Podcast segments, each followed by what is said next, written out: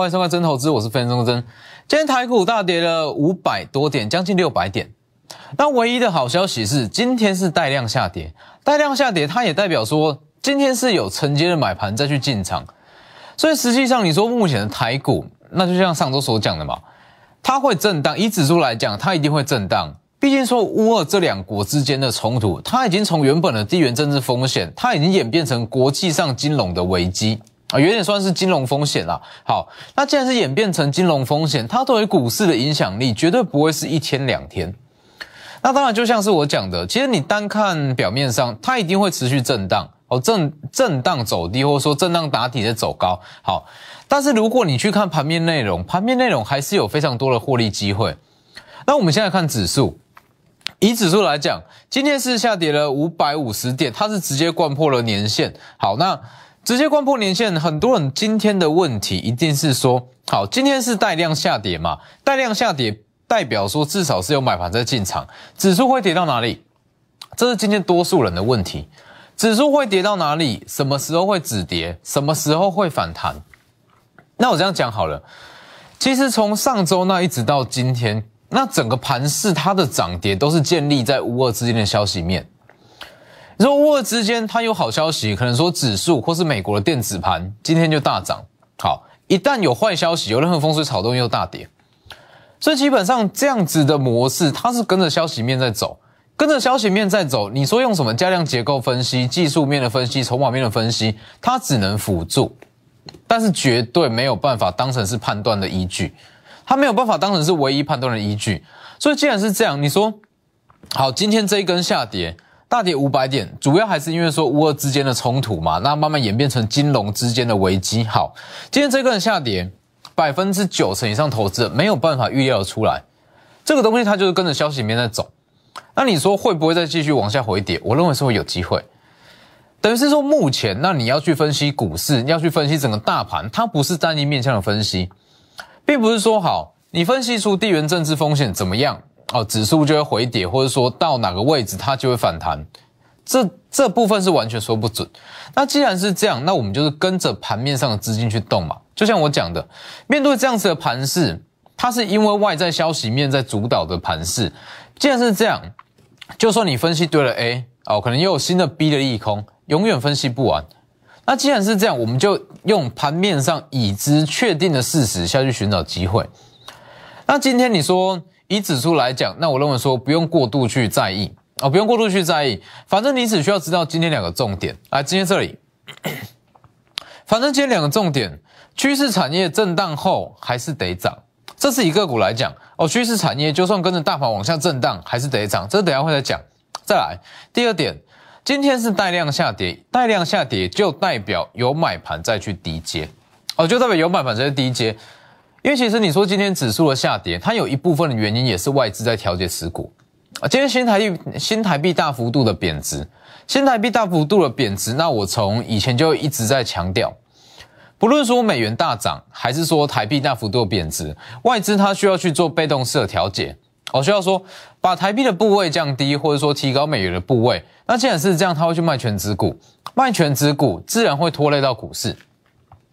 所以其实今天盘面上看到，你去看到很多的个股，它往下回跌，不代表说外资或者说投信不看好，有时候它只是在做被动式的调整。好，那回到重点，今天盘面上已经确定的事情是，趋势产业的股票，就算跟着大盘震荡，震荡完它还是会往上攻，因为它是趋势产业。再来，今天确定是有买盘在进场去做低阶。好，那这一批买盘单去看成交量，单去看成交比重。今天电子成交比重大约是四成啊，大约是四成左右。那既然是四成，就代表说大部分的资金它是往船产这部分下去做低接，那是不是就会跟上周所讲的一样？来，它的带量下跌，代表有买盘在低接，那也电子成交比重比较低，所以它是往船产这部分，那就是符合上周所说的嘛。在目前盘势比较混乱，因为它算是复合式的利空，好，股市会震荡。有可能大涨，有可能会大跌，那甚至说一天大涨，一天大跌。面对这样子的盘势，最好的模式就是做好资金的配置。电子股它一定是有爆发力，这没有问题。所以一部分的资金我们去卡位电子股，那另外一部分的资金就是操作短线上比较强势的船厂跟原物料。那其实因为说今天指数是大跌了五百多点哦，大部分的股票被拖累是难免。但是你去看成交比重跟跟资金流向，那你会知道说，其实整个市场上盘面的资金就符合上周所说的，电子跟非电子是四比六。那既然是四比六，跟着跟着资金去做操作，那我们的持股就跟着这样去做调配。其实，在这样的盘势之下，还是有办法去去做稳定的获利。好，那什么叫趋势产业？震荡后还是得涨。就像我一直在强调。你说这个时间点你要去低接什么股票？低接哪一档股票？其实很多人会问，那很多人会去寻找所谓的低本一比哦，获利很好的股票。那我这样告诉你好了，其实如果说在目前的盘面，你要去找低本一比的股票，至少一两百档跑不掉。你说很多股票它本一比都低于十倍，为什么不会涨？那就像是我从年初一直在强调的嘛。因为今年是升息年，既然是升息年，那很多的个股的评价会开始被市场去调降。所谓的本益比，这不过就是市场的共识。哦，你说市场共识，如果像面板、面板驱动 IC，或者说记忆体，好，愿意给它的本益比不高，它自然就涨不动。那像 IPC 制裁，市场愿意给它比较高的本益比，就算创高了，还是会再涨。就像智源，是不是？所以，其实，在这样子的盘势之下，你说。我要去低阶股票，那我是不是要去挑选本益比低的个股？那我认为说，本益比在这样子的盘势之下，它不过是一串数字，它参考的价值其实不是说非常的高。那与其要去看这样子的东西，那倒不如说我们就是锁定，不论说外在环境怎么变动，它一定要往前去发展的趋势产业，这是目前要去低阶的股票。我举个例子，包括像台积电。台积电很多人说六百元以下它是一个买点，那你说好六百元以下买进，今天又回跌，你会去买台积电，看的就不是一天两天的涨跌，买台积电看的一定是半年、一年后之后的涨势，所以今天回跌，它的趋势一样不会改变。好，那以台积电来讲，它就是很标准趋势的产业，你去看 先进制程这一块，不论外在环境怎么变，它还是会往前发展。老师讲过非常多次，二三三年的台积电。二三三年的台积电，它的主轴是放在所谓的先进制程嘛？那先进制程这一块，它其实就是说，从七纳米一直到五纳米，一直到三纳米，它不可能因为说乌俄之间的冲突好演变的怎么样，那结果就停在三纳米，不可能。它未来一定是三纳米、两纳米、一纳米这样下去做发展，这叫做趋势产业。包含电动车也是，电动车它也是一个比较大的大趋势，不可逆的大趋势啦。它不可能说，因为乌俄之间的冲突怎么样怎么样，那金融环境有什么太大的改变，好电动车就开始不发展，不可能，这就叫趋势产业。那既然是趋势产业，就像我刚刚所讲的，只要是趋势产业，震荡后它还是得涨啊，不论怎么震荡，它还是得涨。但是因为说这个时间点资金比较偏好是在非电子这部分，船厂跟原物料，这是第一点。那第二点是说，目前它是由消息面主导的盘势。好，你说明天可有没有机会大涨？哦，可能说俄罗斯或者说乌克兰的一句话，股市就会大涨。那这样的东西你没有办法去去做非常精准的分析。那我们唯一能做的就是透过资产的配置，那来去把整个投资组合跟持股，那放到一个最稳定的状态。所以包含，所以像这些趋势产业，其实很多便宜的股票。那只是说，目前它不在风口上，所以你现在去买，买的量太多，它也不会涨。就像台积电，台积电六百元以下，我还是认为它是一个买点，而六百元以下就是一个很便宜的价位。如果目前你去买台积电六百元以下，它会不会涨？我认为说放个一季两季、半年一年，它一定会涨。问题是说它不在风口上，所以我们就要以卡位的心态，那下去买这样子的股票。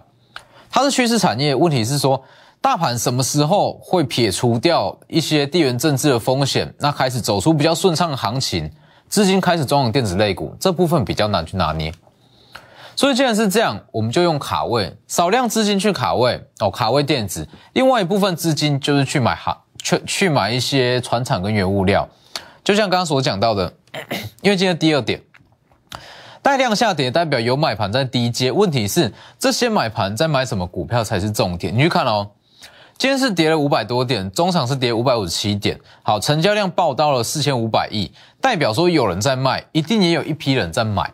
好，但是今天电子股的成交量只有大约是四成，比重只有四成，代表说这一批资金，说电子股成交比重四成，扣掉一些当冲，大约是落在两到三成而已。好，这么低的层数，就代表说这一批资金进场，它并不是说去低阶电子类股，或是说电子类股它低阶的程度比较小，那它转往的反而是一些比较不受影响的原物料跟船产。所以其实今天很多的船产跟原物料相对来讲是比较强势，包含像是五零零九哦，船产跟原物料不局限，不局限于说钢铁，或者说化，或者说航空，或者说航运，就是只要是非电子，它都有机会是成为资金的避风港。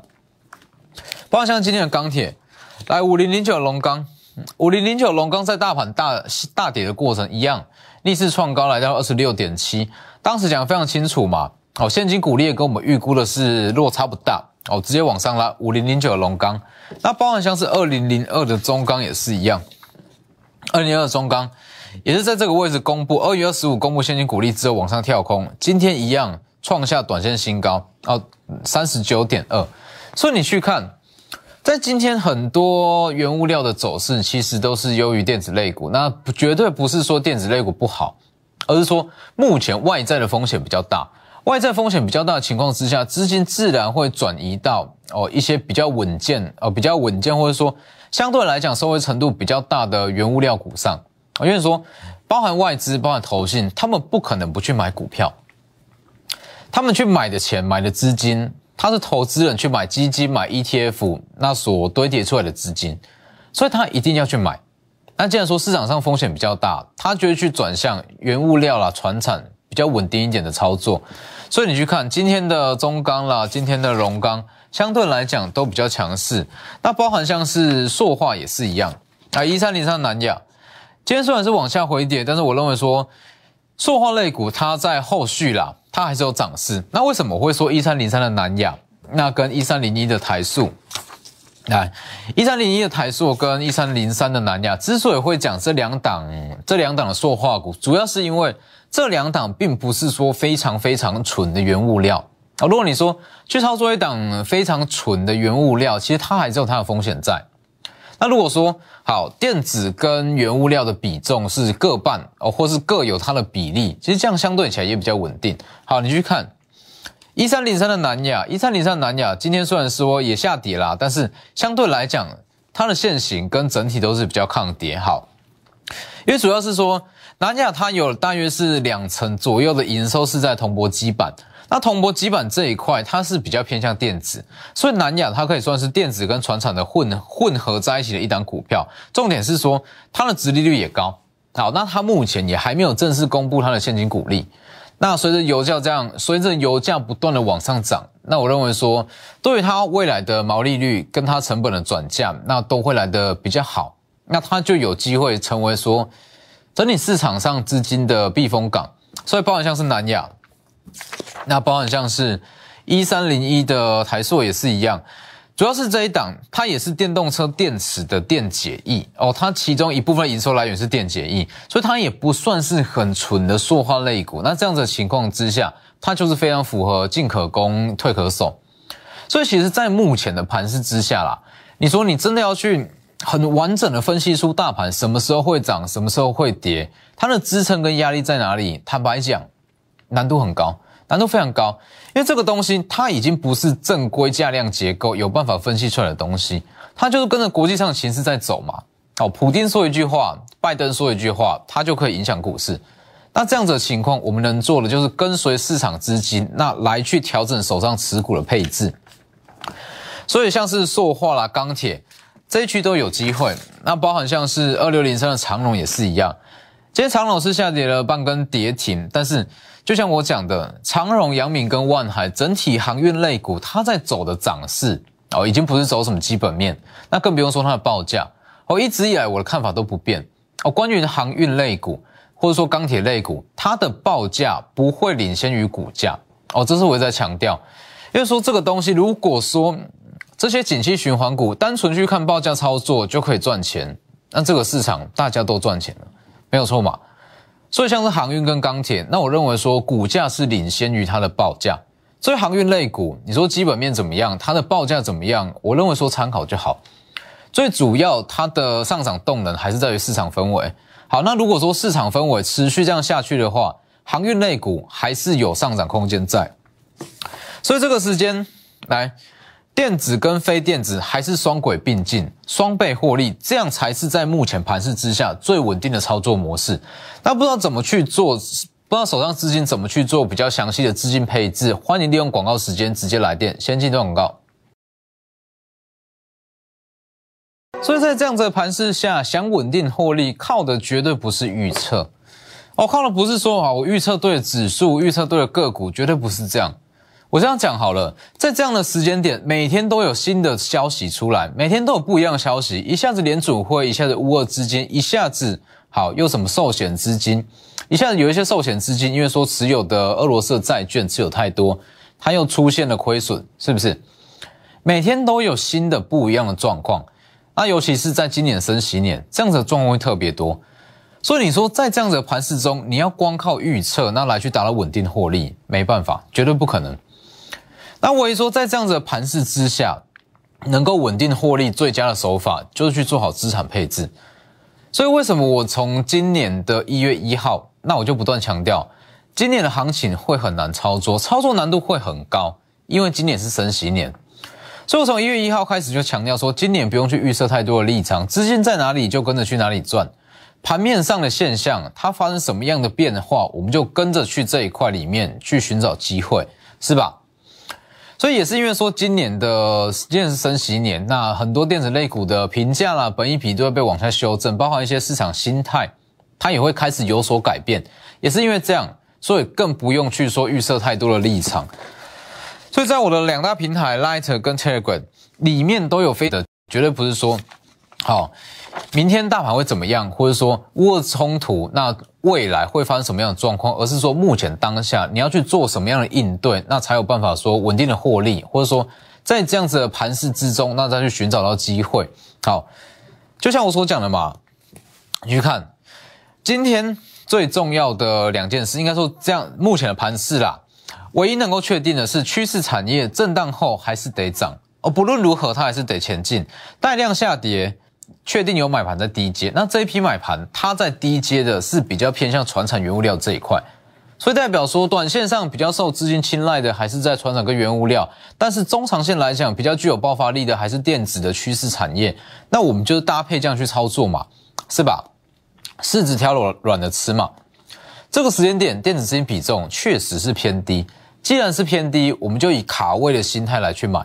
那另外一部分，我们就去操作短线上更强势的一些船厂跟原物料，好，包含像是二六零三的长龙，今天往下回跌，那我认为说，只要市场氛围这样子的氛围持续下去，长龙它都还是有机会。那包含像是二六一八的长龙行也是一样，长龙行今天也是大跌七趴哦，但是。就像我讲的，到正式解封前，涨势会休息，但是不会结束。这个位置一样是可以去找一个还不错切入点。那今天有消息出来嘛？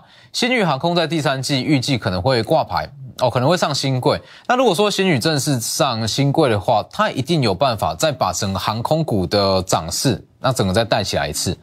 所以其实目就是针对说目前盘势盘面上资金去哪里，我们就跟着去哪里赚。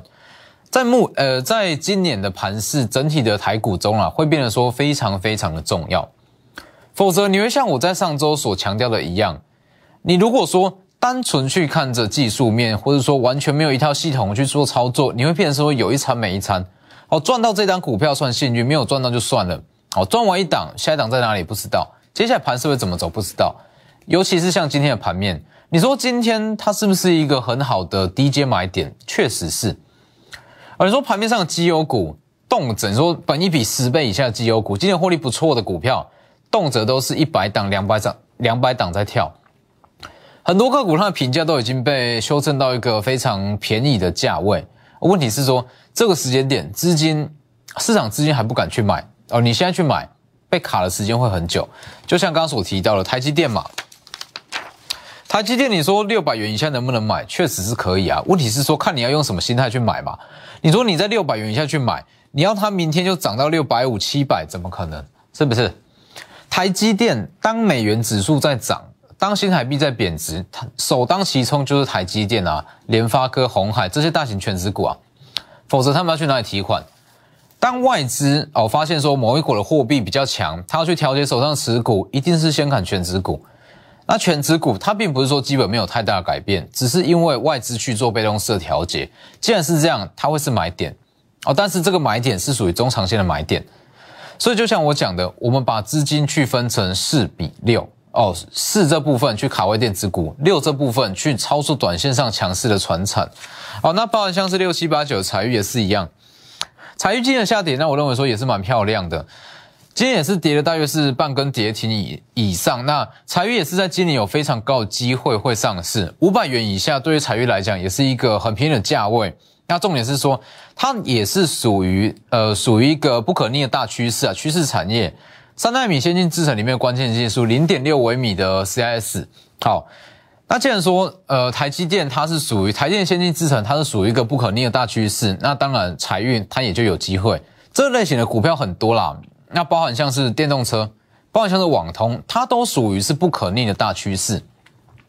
你说电动车，它会因为说乌俄之间的冲突停止生产吗？不可能。网通这个东西，网通伺服器，它只会随着时间的推进，它的需求会越来越旺盛。元宇宙啦、电动车啦，还有一些低轨卫星，通通都需要用到网通，所以它就是一个不可逆的趋势。但是如果你去看哦，如果像是记忆体啊，或者像是面板。或者像是 LED，这就比较偏向没有这么这么急迫性的产业，那这类型就比较不建议下去做低阶。那包含像是今天跌停的三六六一的四星也是一样，以四星来讲，因为它也是呃一个算是在今年啦，今年整个 IP 都算是趋势产业，它去年有接到非常多欧美的 NRE。NRE 订单好，这些 NRE 的订单在今年全力就会开始认列。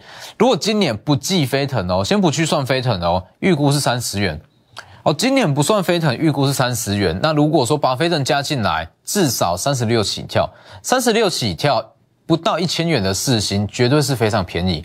所以今天跌停，它就是一个很好切入点啊。所以你去看三六六的四星，今天跌停，但是说它如果没有往下回跌，继续冲，一定。